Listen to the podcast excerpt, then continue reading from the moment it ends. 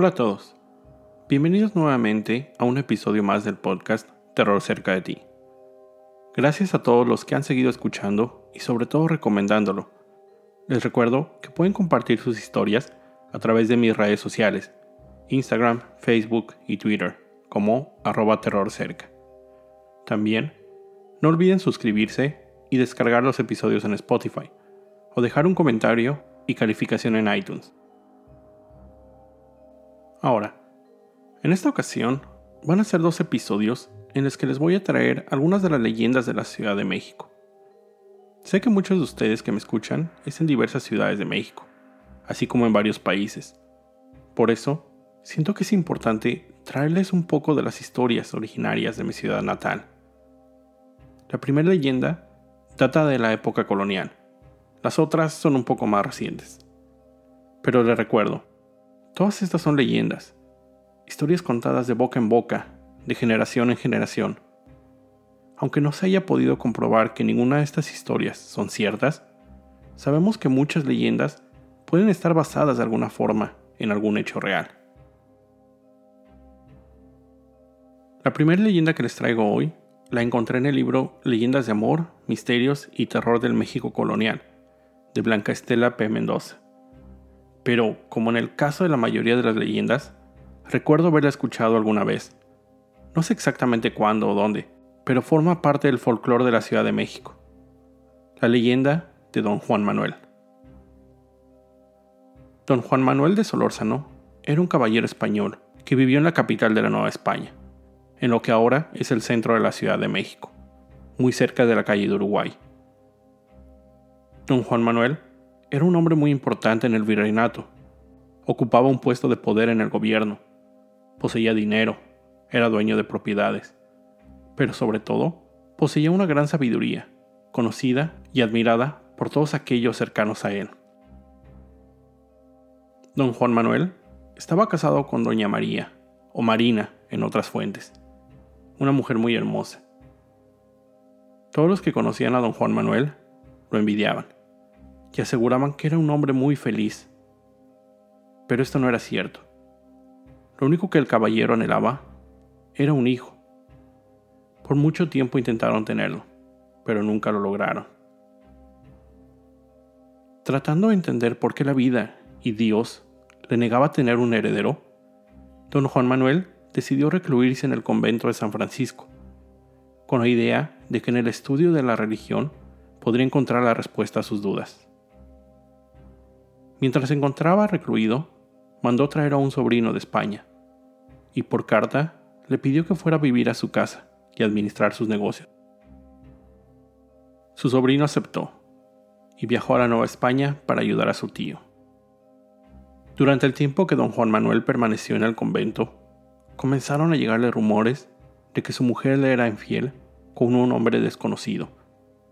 Él comenzó a llenarse de celos y pensamientos de locura sin saber qué hacer, y al no haber encontrado una respuesta en la religión, decidió recurrir a una segunda opción. Durante la noche, invocó al diablo. Satanás apareció, y él le ofreció su alma, a cambio de saber quién era el hombre con quien su esposa le era infiel, y poder vengar su honor. El diablo vio en don Juan Manuel una gran oportunidad para hacerse no solo de su alma, sino la de otros hombres. Así que el trato fue este. El diablo le daría a don Juan Manuel la oportunidad de vengarse. Lo que tendría que hacer era salir y justo a las 11 de la noche asesinar al primer hombre que se encontrara en la calle. Este sería el culpable. Don Juan Manuel así lo hizo. Salió por la noche y justo a las 11 en punto asesinó con su cuchillo al primer hombre que se encontró en la calle, sin decir una sola palabra. La siguiente noche, el demonio volvió a aparecer, pero le dijo que no creería que se libraría tan fácil de su trato, que el hombre que había asesinado la noche anterior era inocente y no era a quien él buscaba. El amante de su esposa seguía vivo. El diablo le dijo que cada noche tenía que hacer lo mismo salir a la calle, y justo a las 11 de la noche, matar al primer hombre que se encontrara. Al encontrar al hombre que don Juan Manuel buscaba, el demonio se aparecería junto al cadáver para confirmarlo. Don Juan Manuel cumplió con su parte del trato. Salía todas las noches y asesinaba al primer hombre que se encontraba. Se dice que se acercaba a su víctima y le preguntaba qué hora era.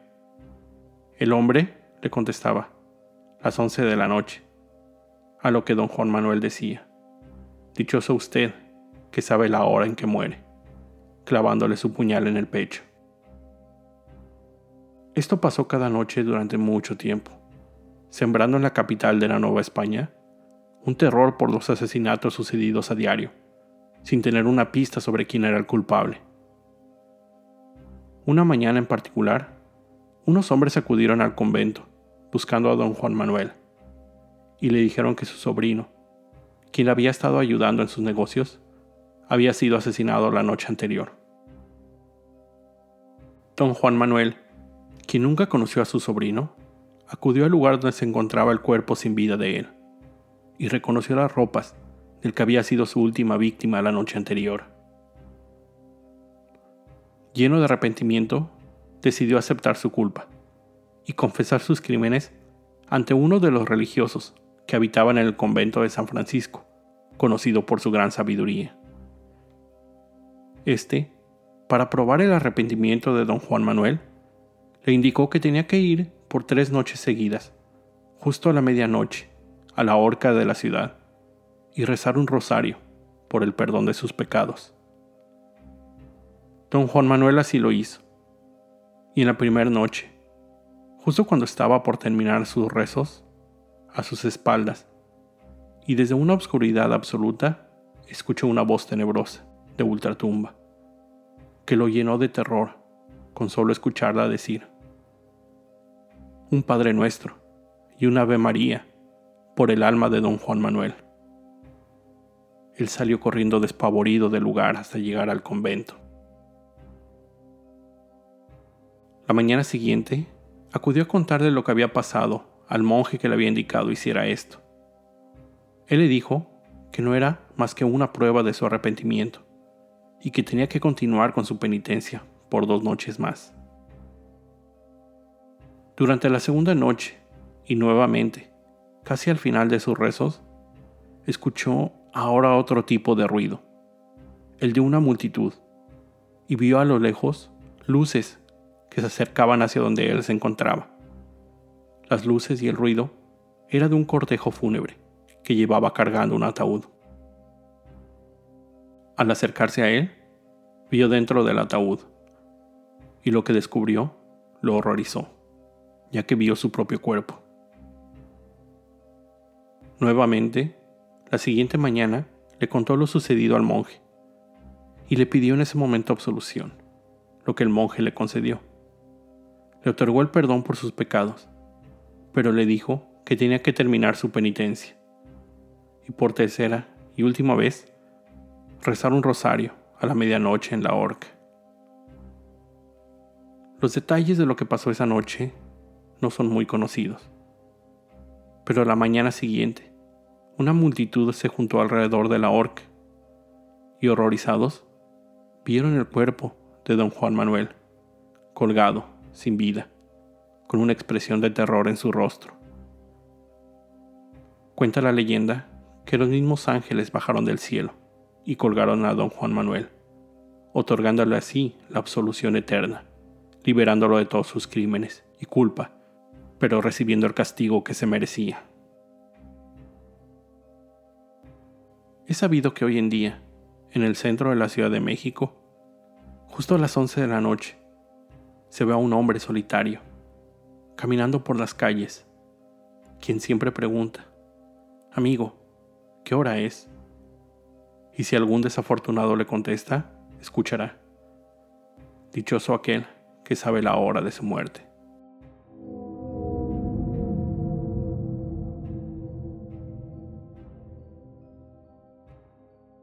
La siguiente leyenda que les traigo hoy se ubica al sur de la Ciudad de México en un lugar llamado Xochimilco, ahí se ubica la isla de las muñecas. Primero, voy a tratar de describir Xochimilco. Es un increíble lugar, espectacular. Este lugar, en 1987, fue declarado como Patrimonio de la Humanidad por la UNESCO. Lo que se conoce como los canales de Xochimilco es eso, precisamente, una serie de canales que se ubican en un lago. En ese lago se construyeron chinampas, que es un método de agricultura que consistía en colocar una balsa grande sobre la que se ponía tierra fértil y se comenzaba por sembrar un árbol para que éste echara raíz. Con el paso del tiempo, esta balsa se convertía en una especie de isla artificial que después era usada para la siembra de alimentos. Una de estas tantas islas dentro de Xochimilco es lo que se conoce como la isla de las muñecas. Cuenta la leyenda que en los años 50, Julián Santana Barrera era un hombre que vivía por esa zona. Pero un día encontró el cuerpo de una niña. En algunas versiones es el cuerpo de una joven. Ahogada en uno de los canales, su cuerpo se encontraba enredado entre los lirios. Después de esto, don Julián comenzó a cambiar. Decía que el espectro de la niña lo seguía, a donde fuera que estuviera, siempre atormentándolo. La única idea que se le ocurrió para calmar a este espíritu fue colocar una muñeca en la isla donde había encontrado el cuerpo. Pero esto pareció no servir, por lo que continuó llevando muñecas a este lugar. Muñecas viejas que se encontraban tiradas entre los canales él las colgaba en los árboles de esa isla, como se encontraran, algunas sin ojos, sin pelo, sin alguno de los miembros, algunas muñecas sin cabeza, otras solamente cabezas. Don Julián terminó por mudarse a una rudimentaria construcción en esa isla, alejado de su familia. Se dice que él veía a una sirena en esos canales. La sirena le decía que un día vendría por él. Él decía que las muñecas lo acompañaban, platicaban con él, le ayudaban a dormir en noches de insomnio. Con el paso del tiempo, jóvenes que visitaban el área se detenían a contemplar la isla de las muñecas, y don Julián terminó por invitar a esos jóvenes a que vieran de cerca el lugar. Les compartía productos de su hortaliza, y en agradecimiento Muchos de estos jóvenes le regalaban más muñecas para aumentar la colección.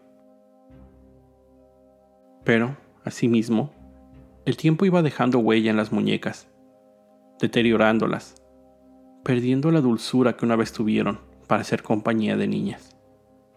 La colección de muñecas llegó a crecer tanto que le brindó a esta isla un aspecto tenebroso. De lo que pasó después nada se sabe con seguridad. Lo que se cuenta es que un día que don Julián se encontraba navegando con su sobrino por los canales, el joven descendió por un momento, y al regresar a la balsa, don Julián se encontraba muerto, tendido boca abajo en el agua, víctima de un infarto, muy cerca de donde había encontrado a la niña casi 50 años atrás. Después de su muerte, la isla continuó con la colección de muñecas. Mucha gente la visita, por simple curiosidad, pero hay también aquellos supersticiosos que creen que la isla les traerá fortuna. Dicen que ayuda a los cultivos de la zona. Hay quienes dicen que más allá de que las muñecas cumplieran con su objetivo de ahuyentar al espíritu de la niña, fue ella quien poseyó a las muñecas. Visitantes del lugar aseguran que las muñecas se mueven, platican entre ellas, mueven los ojos. No existe evidencia de que la isla o las muñecas se encuentren poseídas. Pero algo les digo, es un lugar muy macabro. Pondré algunas fotografías en las redes sociales. Esta isla está abierta al público. Se puede visitar por medio de una de las embarcaciones, llamadas trajineras. Aunque hay algunos locales que no se atreven a ir a esa isla llena de terror.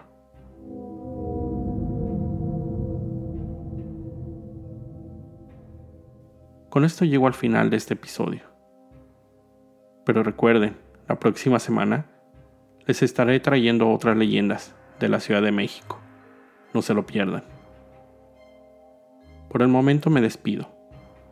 No sin antes recordarte, siempre estar alerta de todo lo que pasa a tu alrededor, ya que el terror está donde menos te lo esperas. El terror está cerca de ti. Cuando el miedo se convierte en terror, hay una historia que contar.